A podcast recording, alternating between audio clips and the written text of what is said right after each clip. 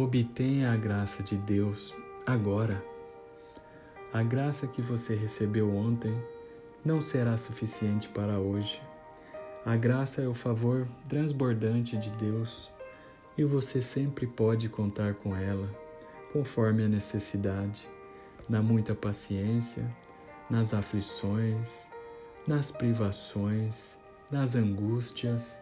É nessas circunstâncias que a nossa paciência é testada, segundo Coríntios 6, 4. Por acaso você está fracassando em confiar na graça de Deus? Ou anda pensando consigo mesmo: bem, acho que dessa vez não vou poder contar com ela? Não é uma questão de orar e pedir a Deus que o ajude. Trata-se de apossar-se da graça do Senhor agora. Nossa tendência é fazer da oração a preparação para o nosso trabalho. Na Bíblia, nunca é assim.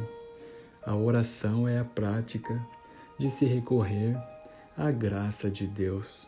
Não diga, suportarei isto até poder retirar-me e orar. Ore agora. Recorra à graça de Deus no momento da sua necessidade. A oração é a prática mais normal e útil não é simplesmente um ato reflexo da sua consagração ao Senhor.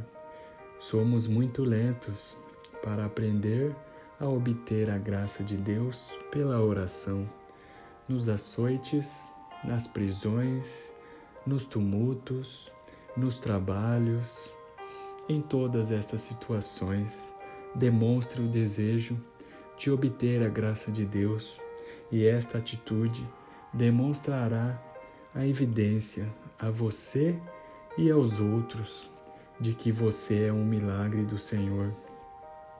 Obtenha sua graça agora, não depois. A palavra-chave do vocabulário espiritual é agora. Que as circunstâncias o levem para onde quiserem, mas continue recorrendo à graça em todas as condições nas quais possa se encontrar. Uma das maiores provas de que está recorrendo à graça divina é o fato de poder humilhar-se completamente diante dos outros sem manifestar o menor traço de qualquer coisa além dessa graça. Nada tendo, não estoque nada. Derrame-se Dê o que você tem de melhor e seja sempre pobre. Nunca seja diplomático e cauteloso com o tesouro que Deus lhe dá, mas possuindo tudo. Esta é a pobreza que triunfa. Segundo Coríntios 6, 10. Como cooperadores de Deus, insistimos com vocês para não receberem em vão a graça de Deus.